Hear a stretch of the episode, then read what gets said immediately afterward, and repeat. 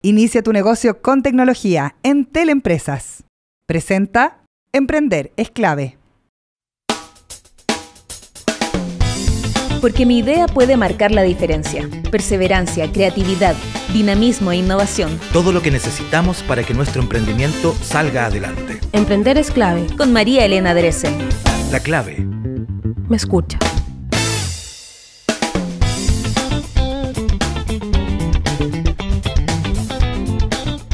Hola, ¿cómo están? Bienvenidos a nuestro Emprender es clave. Estamos comenzando para hablar de temas súper, súper interesantes. Hoy día vamos a estar hablando de las mujeres en minería, también de un emprendimiento súper particular que eh, mezcla el mundo de los gatos con eh, los clientes que se van a tomar un cafecito.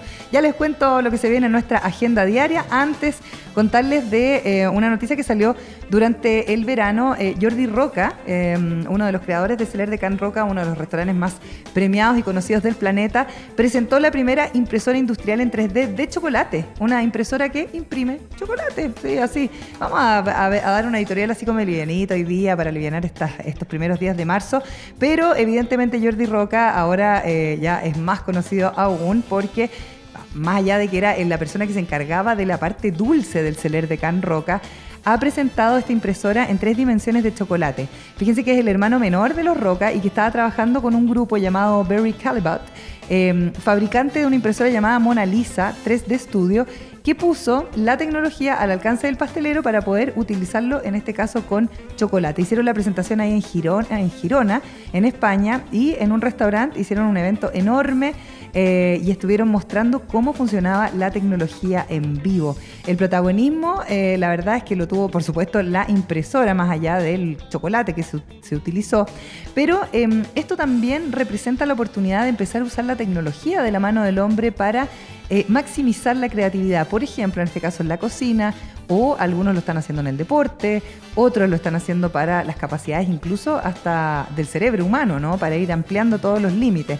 Lo dijo Jordi Roca, dice que la verdad es que esto como que lo va completando en cuanto a su creatividad. Él puede lograr entonces eh, romper algunos esquemas que no había podido romper antes con esta impresora 3D de chocolate. El director de innovación de la compañía que acompaña a Roca dice que hasta ahora nadie había conseguido las experiencias tan personalizadas que ha hecho Roca y que el diseño es muy, muy preciso.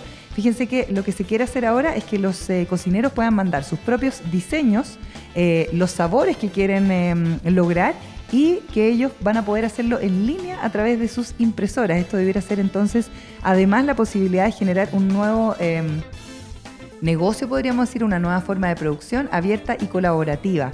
Eh, la presentación entonces de este restaurante y esta impresora eh, marca una referencia mundial en el sector eh, de bueno, la pastelería, los chocolates y también respecto a cuál es el rol de la academia a la hora de enseñarle a los chefs apalancados por la tecnología. Interesante entonces esto que está pasando, que ya la tecnología no solamente está en las partes como más duras, podríamos decir, sino también incluso en los sectores de las áreas más creativas y en este caso las más ricas cuando hablamos del chocolate. Vamos con la agenda diaria. En nuestro programa de hoy estaremos con Catalina Corral y con Francisco Gutiérrez, socios fundadores del Mundo de Dalí. El primer café con gatos en Chile cumplen un rol social súper importante y además eh, tienen ahí un rescate de gatos y sesiones de adopción. Y después vamos a conversar con Carla Rojas, que es vicepresidenta de Women in Mining en Chile, para hablar de qué pasa con eh, el empleo de las mujeres en minería, qué pasa con todas las brechas de género, qué pasa todavía con los sesgos y cómo esto apalancado a la tecnología también ha ido brindando la oportunidad de nosotras las mujeres poder trabajar en una industria que siempre ha sido netamente masculina. Todo eso viene en nuestro programa en unos minutitos.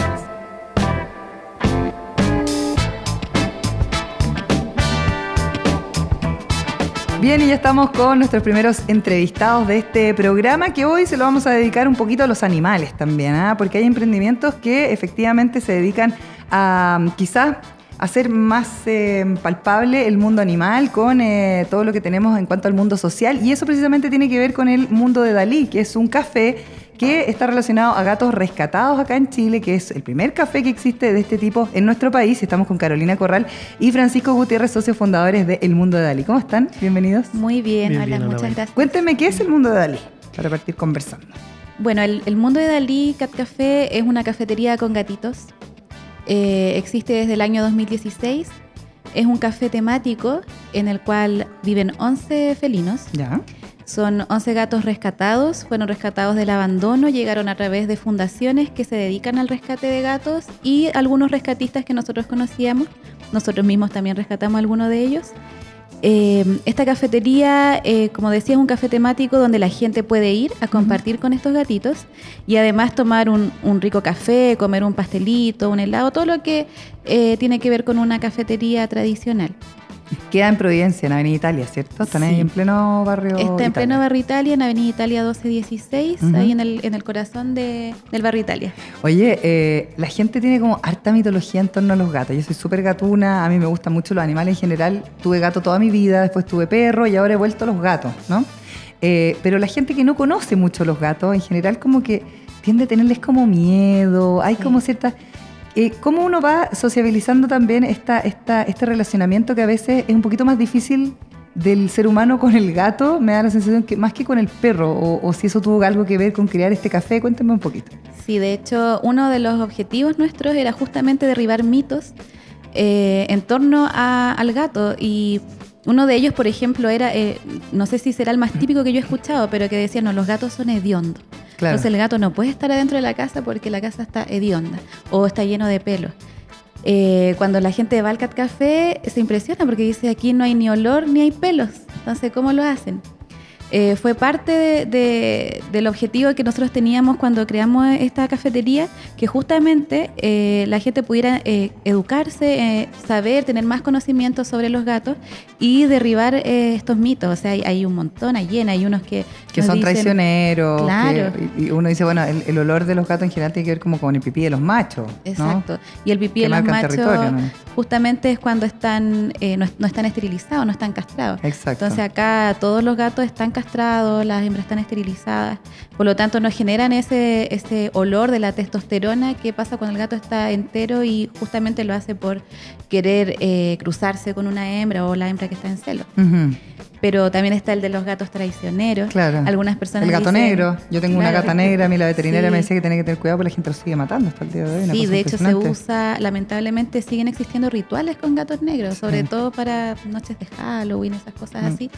Eh, nosotros tenemos dos gatas negras en el Cat Café. Rescatada, la mía también es Rescatada negra, también. Y son de las más populares incluso. O sea, la gente le saca muchas fotos, eh, derribando mitos todo el rato, pero el tema del gato traicionero siempre nosotros dijimos, eso es, tan un- eh, está tan asociado al, al ser humano. Entonces, Mm. generar un- una característica del ser humano a un animalito es raro, como, como un gato va a ser traicionero. Sí. Oye, les voy a preguntar al tiro, ¿cu- ¿cuándo se les ocurre hacer esto? Tú me dices, viene en el 2016, ya, Sí. ya vamos a hablar del negocio en sí, de la cafetería, pero hay varias, no sé, uno puede leer y para que la gente que no, quizás desconoce, no sé, Estambul, por ejemplo, es conocida como la ciudad de los gatos en Turquía. Exacto. Está repleta de gatos y, son, y la gente es muy respetuosa con los gatos. Me tocó el año pasado una amiga fue y uno está de repente en un restaurante y el gato se quiere sentar al lado y tú tienes que dejar que el gato se siente. Como en el, con el café. Como en el Como café. en el café, Exacto. ¿Sí? ¿Eso pasa también Sí. en el café? Sí, en el, en el mundo de Aligat Café. eh, a ver, no una cafetería tradicional, como decía Carolina al principio, ya el mundo de Aligat Café es una experiencia. Nosotros lo que- buscamos con el mundo de Ali es acercar a las personas eh, a este mundo felino, ¿cierto? Donde ellos mandan, definitivamente. Los gatos mandan. Los gatos mandan. Por supuesto tenemos algunas reglas. El gato no puede caminar arriba de la mesa. Claro, Claro. cosas, no alimentarlos, por el bien de los gatos también, También. Y nuestro, de nuestros clientes que nos visitan. Pero es una experiencia, entonces, al igual que Estambul, nosotros la otra vez veíamos también, de hecho tenemos muchas ganas de ir para allá, el cómo se respetan los gatos. Sí. Ellos mandan, ellos son los reyes, y en el café pasa justamente eso, ellos Claro, son, en son los Estambul reyes. también hay un tema religioso igual, Exacto. porque ellos, Mahoma creo que respetaba mucho a los gatos y, y com- Estambul completo es, es así, o sea, de hecho tienen eh, hasta eh, hospital veterinario Mm. para los gatos en caso de que Hay varias, hay varias tradiciones que eh, además vinculan a los gatos como muy sanadores de energía, eh, los mismos romanos que usaban a los gatos después de la guerra, ¿no es cierto? Que tenían- se- egipcios. los egipcios se rodeaban Nos- de muchos gatos. Nosotros hemos comprobado eso empíricamente. Ya, a ver, cuéntame un poquito. Ejemplo, am, llegan las personas a nuestro ca- café, ¿cierto? Nosotros tenemos, pues, te podemos contar cómo funciona, hay, todo un protocolo, Sí. pero pasa mucho que llega gente muy triste, ya gente con enfermedades, no sé, gente que ha venido de quimio o gente que ha venido, no sé, de problemas familiares. Y fíjate, cuando salen nos dicen, oye, gracias. Y se emocionan y uno sí, es que bueno que te haya gustado la experiencia y todo. Y dicen, oye, me pasaba esto y sabes que después de estar acá salgo como con otra energía, con otro... Y todos los días nos pasa eso, es increíble. Y todos los días reciben Todos un mensaje así de Todos los días, sí, todos los días. Eh, ¿Ibas a decir algo más, Carolina? ¿Ibas a complementar Sí, con algo? eh, sí, es que quería complementar que eso pasa también harto porque el ronroneo del gato emite una frecuencia que eh, ayuda mucho en el ritmo cardíaco de los seres humanos, entonces, Mm. bueno, y de ellos mismos. Entonces, cuando, cuando van las personas al cat café y pueden compartir con los gatos, casi todos son bien ronroneadores. Y, y pasa eso de que ellos están jugando con los gatos o lo están acariciando y el ronroneo ya los tranquiliza mucho. Entonces, el, el estar en un ambiente relajado, en eh, estar con gatos, so- sobre todo que son personas que les gustan los gatos, es, es muy difícil que, Que vaya venga una persona que no le gusta. Claro, que no le gusta, aunque ha pasado, ¿Ha pasado? tenemos una experiencia, pero son las menores. ¿Ya? Eh, pasa lo que dice Francisco, de que la gente sale mucho más relajada y mucho más feliz. Y, y se genera un ambiente de compañerismo hasta en las mismas personas. O sea, uno cuando va a una Se van cafetería... comentando como el gato. ¿o Claro, no? cuando, Claro. cuando uno va a una cafetería, a un cowork o no sé, a otro lugar, está, es súper individualista. Uno está Mm. con su celular, Su con computador. su computador y listo. Acá la gente empieza a interactuar entre ellos. Entonces, como que el, el tema principal es los gatos, pero después empiezan a mostrar fotos de sus gatos, después hablan sobre la temática del café. Entonces, también se genera eh, como una sana convivencia entre las personas que ni se conocen. Convivencia que es tan necesaria hoy en día entre, Sí. entre todos nosotros que parece que eso fue lo que más se nos, se nos olvidó eh, previo al, al 18 de octubre después de que, de que pasó lo que pasó, pero la verdad es que estos, estos espacios de convivencia yo creo que son cada vez a más allá de necesarios, más valorados, ¿no? Y la gente debiera valorarlos más. Ahora cuéntenme un poco la historia, ¿cómo es que crean este Cat Café? ¿Por qué el 2016? Además que yo creo que el boom animalista venía como empezando, ¿no? Ahora ya estamos como en el pic, pero han pasado cuatro Sí. años. Cuéntame un poquito la historia. Sí, bueno, nosotros con Francisco somos matrimonio. Eh, cuando nos conocimos, yo era la fanática de los gatos, de la Las relación. mujeres en general somos Sí, como es la verdad, es fanática. verdad. Sí, verdad. sí. Y, y bueno, dentro de, de todo mi fanatismo, yo eh, me inscribí en una organización sin fines de lucro, Ya, en una fundación, y conocí a una amiga. ya. Eh, la idea del café con gatos venía de hace muchos años. O sea, yo iba en el colegio cuando de repente veo en una noticia así como el 2000, ya estaba como en cuarto medio, 2004, y había un café con gato en Japón y me llamó tanto la atención. Dije, oye, qué maravilla, que por fin hay cafeterías temáticas y pensaba que nadie más en el mundo podía entender mi fanatismo por los gatos y, y vi que había un café. Eh, bueno, pasaron los años, me inscribí en esta fundación, conocí a mi amiga Carla Palma y ella me empezamos a conversar y me dijo, oye, yo tengo las mismas, eh, los mismos gustos tuyos, ¿Ya? las mismas inquietudes, los mismos sueños, los mismos anhelos. Eh, y empezamos a, a conversar este tema de cómo sería si de verdad lo pudiéramos llevar a, a la realidad y poder hacer una cafetería con gatos en Chile que no existía, que además ya eran, no eran muchas las fundaciones que habían de gatos, entonces no sabíamos si estaba eh, la conciencia o la mentalidad en las personas para aceptar un, un lugar como este. Y ahí con, con mi amiga Carla y su marido, más Francisco y yo, nos asociamos los cuatro y dijimos ya vamos a, a intentarlo. Estuvimos harto tiempo eh, conversando esto, averiguando. Mientras tanto tenían sus propios trabajos aparte, porque Sí. también había que, que Sí, o sea- la idea. Francisco y yo somos ingenieros. Ah, ya. Él es ingeniero en sonido, yo también en acústica, mi socia es enfermera. Y le estaban otro- contando acá cómo se probaban los micrófonos, fíjate tú. Imagínate, no iban a saber ustedes cómo se probaban los micrófonos, son los dos ingenieros en acústica. ¿Ya? Y, y mi otro, el marido de ella también es ingeniero, entonces dijimos, a ver, hagamos algo. Mientras creamos esta idea, obviamente tenemos que seguir trabajando porque es, es nuestro sustento. Y bueno, que hasta el día de hoy algunos nos seguimos dedicando paralelamente a nuestras profesiones. Ah, ya. Sí. Eh, Y empezaron con la idea. Empezamos con la idea. Empezamos con la idea. ¿Y cómo se empieza con una idea, como para darle como un camino, por ejemplo, a un emprendedor, una emprendedora que nos está escuchando hasta ahora? Ya, listo, somos los cuatro, nos gustan los gatos, eh, conocemos más o menos lo que hay en el mundo. ¿Cómo le va, empieza a dar forma a esto más, más- ya más acabada? Sí, lo, lo bueno de este grupo es que eh, somos bastante organizados, si Ya. bien cuatro personalidades muy distintas. Son, todos- son ingenieros. Pero, pero claro, pero somos cuatro.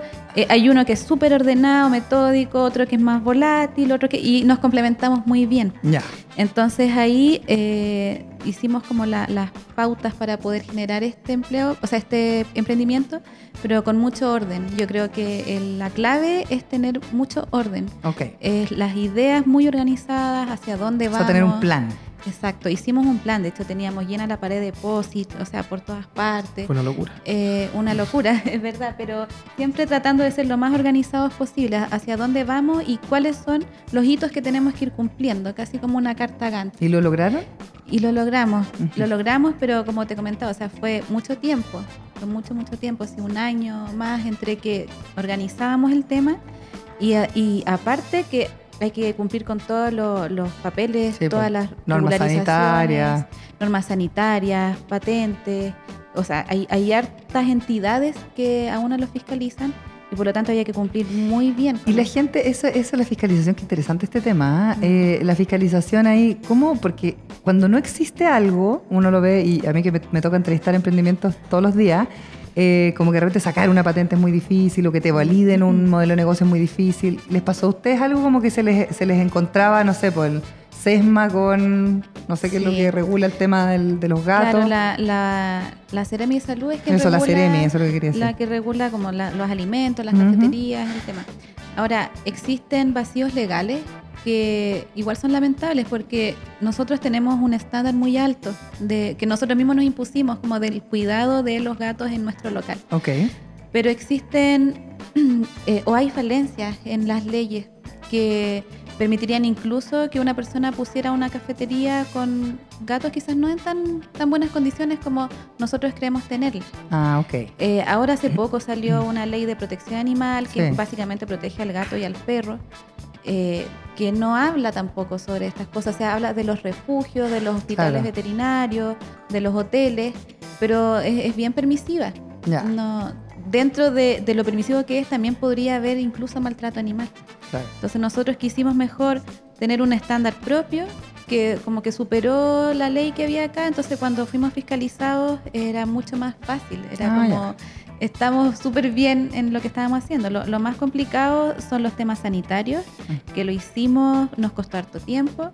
Eh, nos asesoramos con profesionales que veían este tema, por ejemplo, con ingenieros en alimentos, etcétera, para que todo el flujo que tuviera la cafetería, las zonas limpias, las zonas sucias, estuvieran en perfectas condiciones y nos fuera más fácil. Francisco. eso como consejo a los emprendedores que nos escuchan y todo. O sea, de verdad yo sé que es, es- es como circo pobre al principio. Uno hace de todo. Sí, claro. Pero creo que donde hay que invertir y donde hay que poner todos los esfuerzos es en la asesoría que uno puede eh, tener con las personas correctas. En el caso, como decía Carolina, ingeniero en alimentos para nosotros, abogados, veterinarios expertos en gatos que han estudiado afuera. Un hay un montón, diseñadores, un montón de cosas que hay que, eh, digamos, tomar para hacer las cosas bien, porque uno a veces se la da de... De que se la sabe toda. Claro, Claro. Y en realidad uno no sabe todo. Mm. Uno no sabe todo. Es interesante eso que estás Sí. diciendo, porque quizás es mejor invertir esa, eh, no sé, esas platas o esas asesorías de una vez y partes entonces desde el comienzo con ya con, con- con una- Al un estándar mucho más alto. Sí, al principio tiene que ser así porque si no después te vas a encontrar con problemas. Nosotros afortunadamente, como decía la, la Caro, mi señora, que eh, tuvimos un muy buen equipo. En el caso de Héctor, por ejemplo, que. Héctor tiene experiencia, él estudió innovación también. Perfecto. Entonces sabe muy bien ciertas cosas. Y la Caro que es ingeniera, tiene mucho trabajo técnico detrás, la, la Carla que es enfermera. O sea, todo lo que es sanitización, un montón de cosas Claro. que se juntan y además todos estos profesionales que nosotros fuimos fuimos pidiéndole ayuda para poder lograr este proyecto y digamos que no se vaya por la borda o lo más probable es que un año y Claro, que te, que te pudiera empezar a, a fallar. Oye, eh, estoy leyendo acá algunas cositas que tienen en su sitio web, eh, que es elmundodedalí.cl. Y por ejemplo, yo puse las preguntas frecuentes y eh, se pueden ir niños al café, al cat café, sí, siempre que hayan adultos responsables. Y tienen unas reglas de comportamiento. Cuéntenme un poquito de eso. Sí. Bueno, una de las cosas básicas que teníamos que tener para el buen funcionamiento de este lugar era reglas. Reglas que uno las tiene en su casa, pero considerando que podían ir personas que nunca han tenido contacto con un animalito, Claro. quisimos dejarlas establecidas también desde el principio y como todos los cat cafés del mundo. Eh, por ejemplo, los niños, o en realidad ninguna persona, puede tirar la cola del gato o andarlo persiguiendo. Si el gato está durmiendo, no despertarlo. Eh, somos muy cuidadosos con no tomar en brazos a los gatos si ellos no quieren, o sea, Mm. esperar a que se suba mejor a las piernas de la persona, porque el- no sabemos qué está pensando el gato o si le duele algo, entonces al tomarlo en brazo podría reaccionar de alguna forma que el niño o la persona eh, se viera eh, afectada por algún rasguño y también por, por el bienestar de los gatitos. Perfecto. Eh, las, las fotos siempre les solicitamos que sean sin flash, ya que la gente tiende a tomar fotos muy cercanas al gato. Muy cerca a la cara. Entonces, al estar cerca de la cara, el flash es molesto, el gato sale corriendo. Mm. Entonces, todo, todo está en pro de que el gato esté lo más cómodo posible para que la gente lo pase bien. Y para que reciba esa vibración de la que estábamos hablando antes, ¿no es Exacto. cierto? Sí, sí, de hecho algunas personas nos dicen, ah, pero si yo esto en mi casa soy eh, igual. Entonces, no- nos alegramos por eso, pero hay algunos que no han ido nunca o que no han tenido contacto con un animalito y para ellos es, es normal, no sé, pues, perseguirlos ¿no? y no corresponde. Es un Mm. espacio de mucha tranquilidad y de mucha armonía. Es un espacio para otra cosa, finalmente. Claro. Oye, ¿cómo les ha ido con, el, con este Cat Café? ¿Cómo, ¿Cómo ha sido la evolución y cómo están cuatro años después? Bueno, cuando partimos, como decía Francisco, era circo pobre porque hacíamos todo, Todo, todo, de todo, sí, y partimos solamente con la idea de la cafetería con gatos. Esto fue evolucionando eh, con el tiempo porque maravillosamente nos, empezó a ir muy, muy bien. Eh, yo creo que también por el tema de, de la curiosidad de las personas de ir a un espacio que no existía. Entonces empezamos a sumar otros servicios en la cafetería. Eh, empezamos a hacer clases de yoga, yoga con gatos, eh, donde ciertos días del mes hacíamos una clase especial con los gatitos. Luego empezamos a sumar charlas que hacen los médicos veterinarios en nuestro Cat Café. También charlas que hacen fundaciones amigas, sobre todo que tengan que ver con eh, la protección a los animales.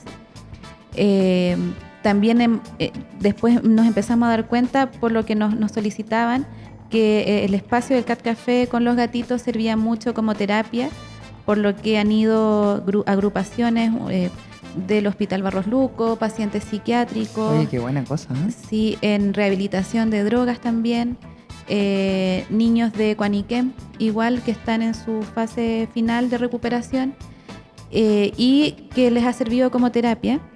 Entonces fuimos evolucionando a tener como estas otras patitas Claro. del proyecto. Eh, la gente empezó a notar que este espacio era bastante tranquilo, agradable y se nos hizo pequeño, entonces ahí nos cambiamos de, de casa, Ya. porque cuando partimos estábamos en Ñuñoa, cerca de la Plaza sí. Ñuñoa. Ajá.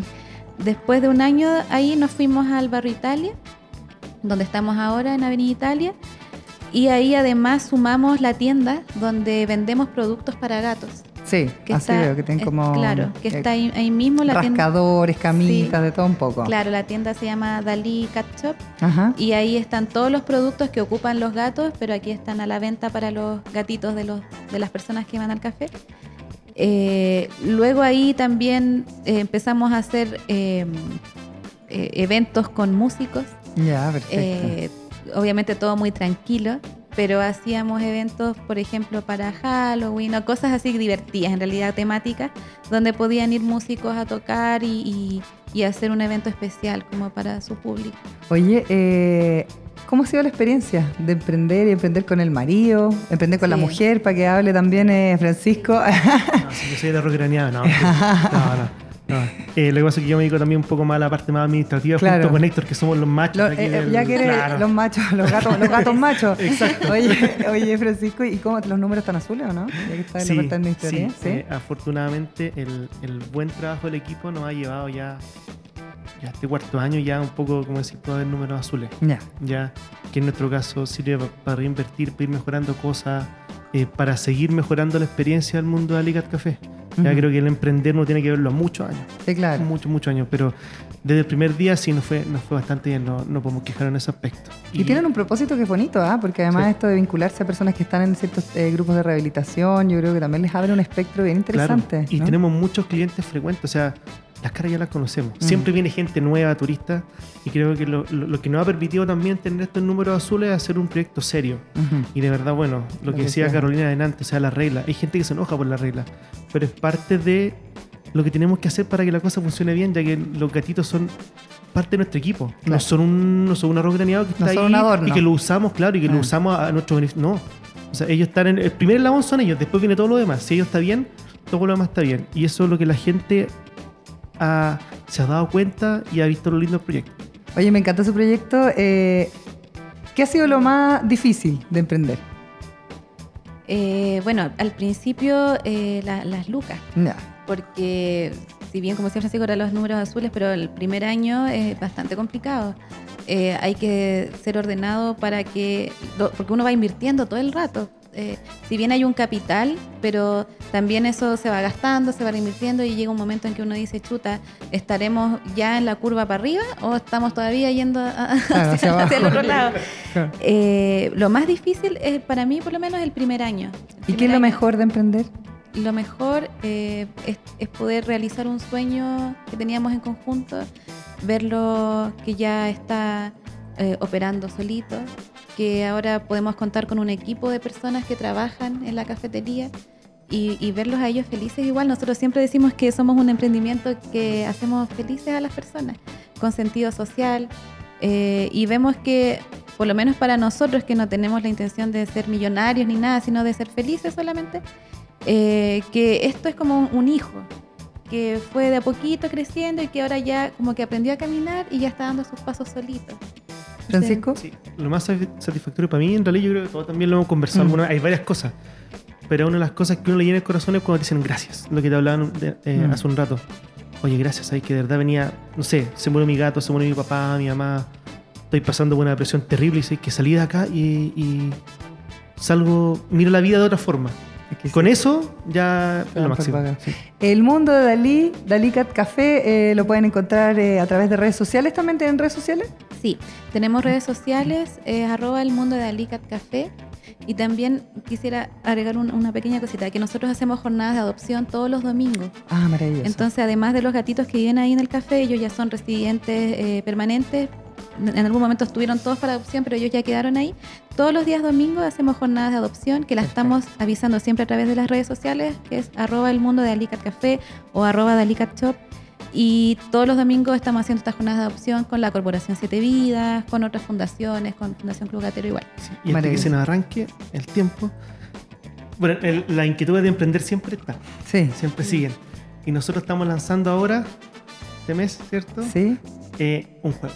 Ah, el primer juego gatuno de Chile también, con el mundo de Ali que tiene cartitas. Un juego de mesa. Jugar, un juego de mesa que puedes jugar en el carrete con los niños es súper Excelente. Y eso lo encontramos ahí mismo en la tienda. Ahí mismo también Sí, en la tienda. sí. Desde marzo ya. Sí, ahora ya fines de marzo Ahora fines de marzo ya está. Muy Sí. bien, Carolina, Francisco, los felicito, que les vaya súper, súper bien. Ojalá que se puedan eh, eh, expandir y estén en todas las regiones y que todo el mundo aprenda también a convivir con los gatos, que son unos animales extraordinarios. Muchas gracias. Que les vaya súper bien. Muchas Gracias. gracias. Nosotros vamos a una pausa y ya volvemos. Innovación y buenas ideas. Volvemos con Emprender es clave. La clave me escucha. Emprende con toda la tecnología y al precio más conveniente. Contrata hoy el plan Inicia de Entel Empresas de 35 gigas con minutos libres, más internet fibra, 400 megas, más telefonía fija y el Office 365. Todo esto por solo 37.738 pesos masiva, ingresando en entel.cl slash inicia tu negocio. Entel Empresas, tus posibilidades son infinitas.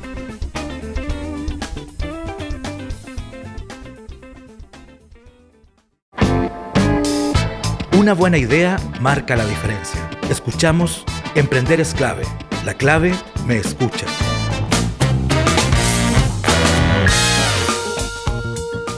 Bien, y después de escuchar un poco de música, Carla Rojas, eh, vicepresidenta de Women in Mining, eh, está con nosotros, es experta en, eh, en varias cosas, ah, coach, diplomada en dinámicas organizacionales, varias cositas que tienes en tu currículum, pero has estado ya por ocho años, me parece, trabajando en el tema de la incorporación de la mujer en la minería. Cuenta un poquito tu experiencia y por qué llegas a este. Claro, efectivamente yo fui jefa de salud ocupacional eh, aproximadamente cuatro años en la industria minera y justo coincidió que estaba cursando un magíster de dinámica organizacional en la Universidad de Chile en la Facultad de Economía. Y luego de visitar todos los campamentos mineros en este rol, yo atendía investigaciones de mujeres que habrían sufrido algún tipo de maltrato, cualquier tipo de investigación de los trabajadores en general. Ok. Pero me llamaba la atención lo que las mujeres sufrían en términos de discriminación. Entonces aproveché de hacer mi tesis en ese año, que la hice del daño a la salud mental de las mujeres en la industria. Después esta tesis la presentamos en el Ministerio de Minería y ya en el año 2014 eh, hice un estudio a nivel nacional para el ministro Aurora Williams de las barreras que tenían las mujeres al incorporarse al mundo minero. Entonces ahí tomamos una muestra bastante ampliada, entrevistamos como a 50 agentes relevantes de la industria, alrededor de 1.700 Temazo. mujeres, Sí. hicimos 40 focus group en terreno y pudimos identificar cuáles eran las principales barreras para la incorporación. Ya, y ahí que identificabas en ese minuto. Bueno, eh, hartas cosas. Primero hay que evaluar que nosotros venimos de un país bien machista en general. Todas las industrias eh, tienen una baja participación laboral femenina. De hecho, Chile tiene un 48% de mujeres que trabaja en porcentaje, Mm. cuando el promedio de la región es un 53%, solamente de América. Por lo tanto, tenemos la, la tasa más baja de participación. Y claro, y esto en la industria minera se eh, exacerba con un 8% de participación. 8% nomás todavía. Exacto. al día de hoy. 8% hasta el día de hoy. Y eh, bueno, hemos tenido algunos aumentos que no hemos bordeado el 9% en algún minuto, pero siempre nos mantenemos entre el 8 y el 9. Se han hecho esfuerzos eh, cada vez más, pero tenemos algunos puntos que hay que avanzar. Principalmente uno es la cultura masculinizada que existe en la industria. Nosotros la- como la, mujer traía mala suerte si entraba a la mina. Exacto, o sea, eh, está el mito que la mujer daba mala suerte si entra a la mina, la beta se esconde, entonces no encontramos el producto. Por otra parte, hasta 1996 era por ley que la mujer no podía entrar a faenas subterráneas, pese a que sí entrábamos, porque eh, en un censo que revisamos, que es de 1920, ya se declaraban 88 mujeres mineras. Ah, no te creo. Sí. Entonces la mujer siempre ha estado en la industria. Lo que pasa es que ha sido invisibilizada como en otros espacios también. ¿ya? Pero ya en el año 1920 se declaraban mujeres mineras. Había y no en las toperías, no, mineras. Se declaraban mineras. Y eso está en los Extrayendo censos. material. en fondo. Exacto. Perfecto. Y eso está en la historia y se puede recuperar, ¿ya? Y de esa, esa misma línea, también otro mito que existe que siempre nos dicen las empresas mineras es que las mujeres no estudiaban esas carreras, ¿ya? Sin embargo, en el estudio que nosotros hicimos, efectivamente, hace eh, desde el año 2012 en adelante y un poco antes, ya aproximadamente entre un 12 y un 25% de mujeres estudian carreras mineras. Lo que ocurre es que algunas de las entrevistadas en algunos de estos estudios señalaba, bueno, yo fui ingeniera en minas, eh, era la mejor de mi curso, resulta que entré a una empresa minera y todos mis colegas después, mis compañeros eran mis supervisores. Claro, ahí que con mi techo de Y cristal. ahí no pude avanzar nunca más y estudié una segunda carrera. Mm. Y dentro de lo cultural, bueno, está la discriminación directa e indirecta que nosotros investigamos, que no siempre es que te digan por ser mujer tú no puedes estar en este espacio, pero existen unas medidas y una serie de acciones neutras que evidentemente a nosotros nos dejan fuera de la industria. ¿Cómo que, por ejemplo? Por ejemplo, lo que estaba muy de moda antes, la estopería, las promotoras, Ah. ciertos eventos donde eran súper sexualizados. Las ejecutivas dicen que a veces, no sé, los ejecutivos tomaban algunas decisiones en espacios donde ellas no tenían acceso, uno no está en ciertos grupos de WhatsApp. Claro. Entonces, muchas ejecutivas pasando. señalaban, bueno, tomamos una decisión y al otro día las decisiones habían cambiado, porque Mm. yo no había ido a la estopería con ellos y no me iban a llevar tampoco. Claro. Eso ha ido cambiando. Qué Nosotros... que, que suena tan antiguo, pero es tan real. que- O sea, pensemos que hasta el año pasado, antepasado, nosotros como Women in Mining, como ONG, escribimos una carta Mm. eh, formal hacia la Expo Min porque efectivamente estaban repartiendo folletos de, nightclub afuera Sí. de la Expo Min. Entonces, con la ministra habíamos hecho un trabajo de sensibilizar a algunas empresas, pero en la actualidad eh, eso después en la práctica se olvida. Mm. Y, y Carepalo en los folletos decía todos los mineros bienvenidos a celebrar la feria acá a Claro. distintos nightclubs. Entonces nosotros pusimos un límite, lo cual ha sido súper significativo porque este año firmamos un acuerdo con Expomin Ya. y eso nos dio la oportunidad de que vamos a firmar protocolos de vestimenta de las personas que estén trabajando ahí para no objetar sexualmente a las mujeres. Y por otra parte vamos a hacer unas charlas también en relación a las personas que tengan duda para la exposición de qué es los sesgos, qué es los estereotipos de género que queremos cambiar, para orientar también a la gente. Por supuesto, para entregar información. Oye, se me llegan a parar los pelos, se me eriza la piel, pero es verdad. Cuéntame un poco también cómo esto ha ido, porque hay varias cosas que se juntan, ¿no? Tenemos este tema cultural que obviamente hoy día socialmente las mujeres estamos más visibilizadas, nosotras entre nosotras nos hemos ido organizando y yo incluso tengo algunos grupos de WhatsApp donde uno se va empujando también para, más allá de la sororidad y todo, sino para poder generar estos cambios, lo mismo que dicen ustedes con la ministra. Eh, y obviamente aparece la oportunidad, además del uso de la tecnología. Entonces se van como juntando muchas cosas que probablemente están abriendo un espectro interesante también para el desarrollo profesional de las mujeres que eh, quieren, quisieron o han trabajado de alguna manera vinculadas a la minería. Sí, efectivamente, hasta el año 1996, como yo señalaba, era por ley que las mujeres no podían estar en faenas subterráneas, pero por una ley que nos protegía de los trabajos de sobreesfuerzo o, o fuerza. Ajá, ¿ya? ok.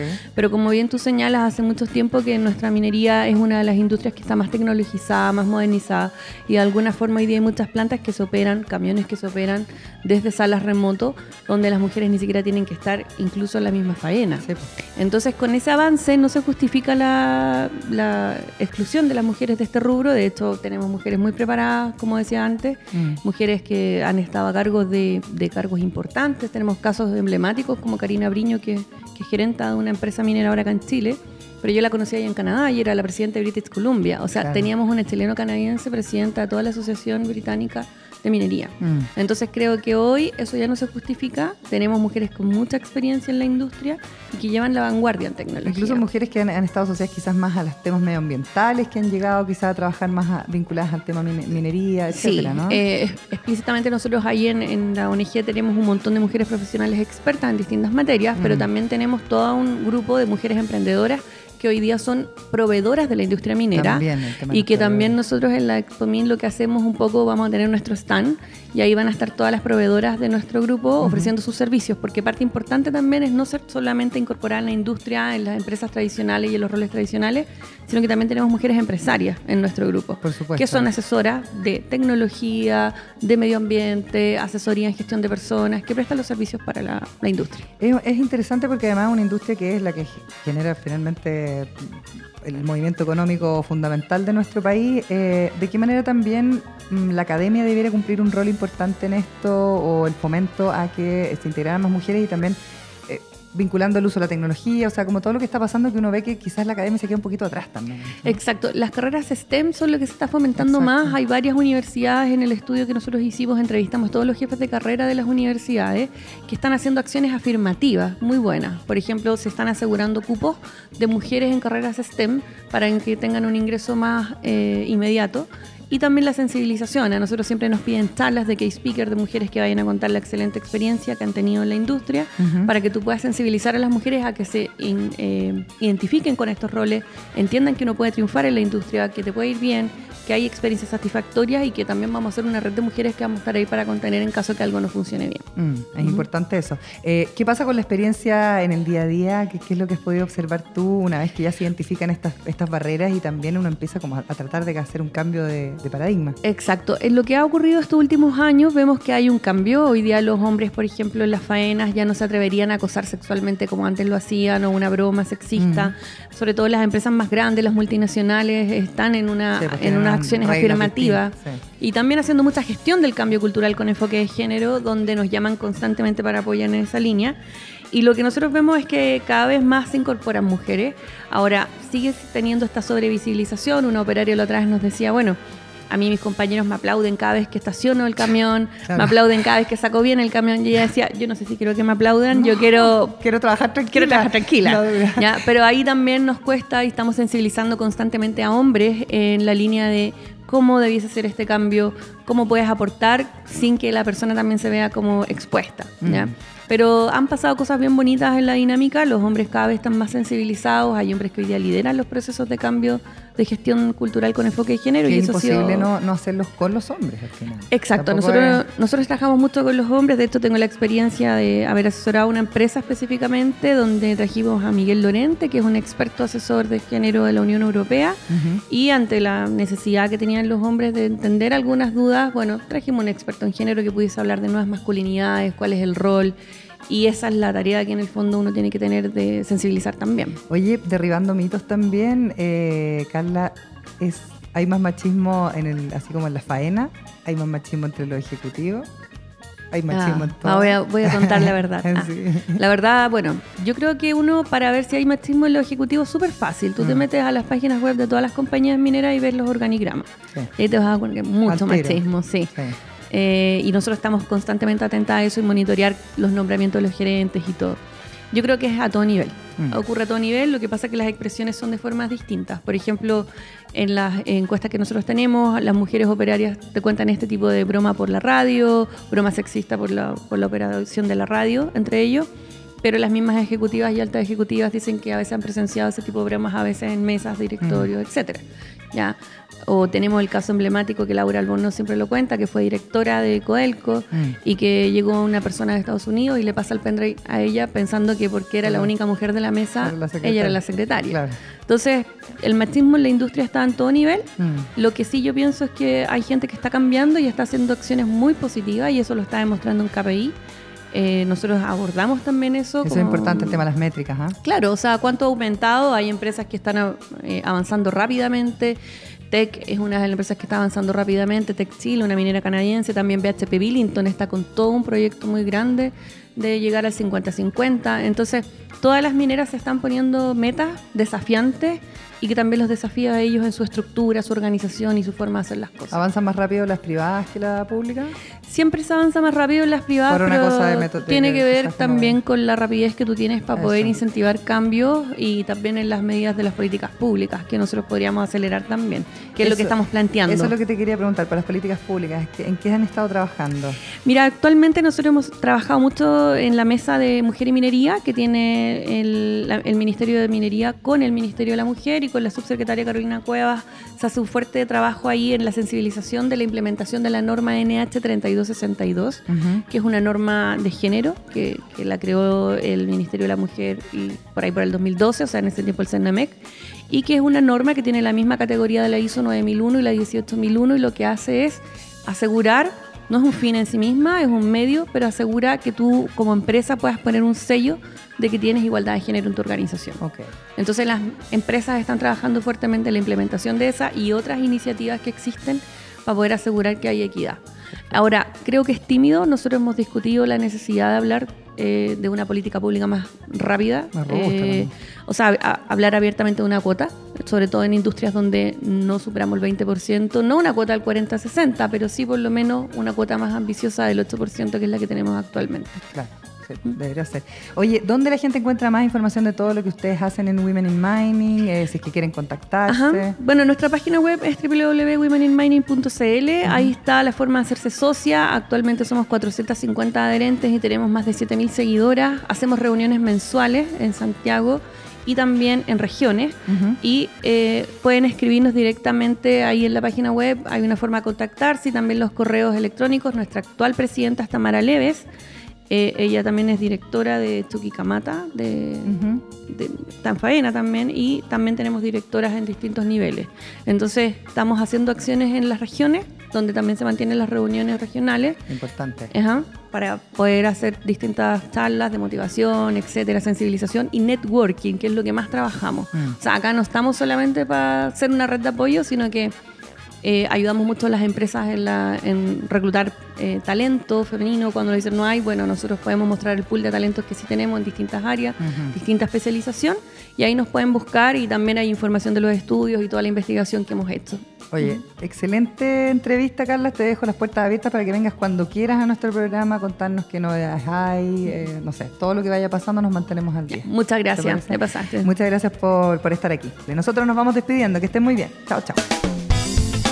Fue un capítulo más de Emprender es clave. Entrevistas, datos, actualidad, experiencias y mucho más. De lunes a viernes de 11 a 12 con María Elena Drese.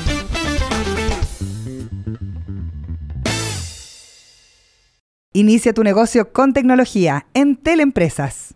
Presentó Emprender es clave. Con tecnología, todas tus ideas son posibles. Emprende con los PAC Inicia tu negocio de Entel. Plan móvil, 35 gigas con minutos libres, más internet fibra 400 megas, con telefonía fija y Office 365. Todo por solo 37,738 pesos mensuales masiva. Exclusivo en entel.cl. Slash Inicia tu negocio. Entel Empresas. Producto exclusivo de contratación web.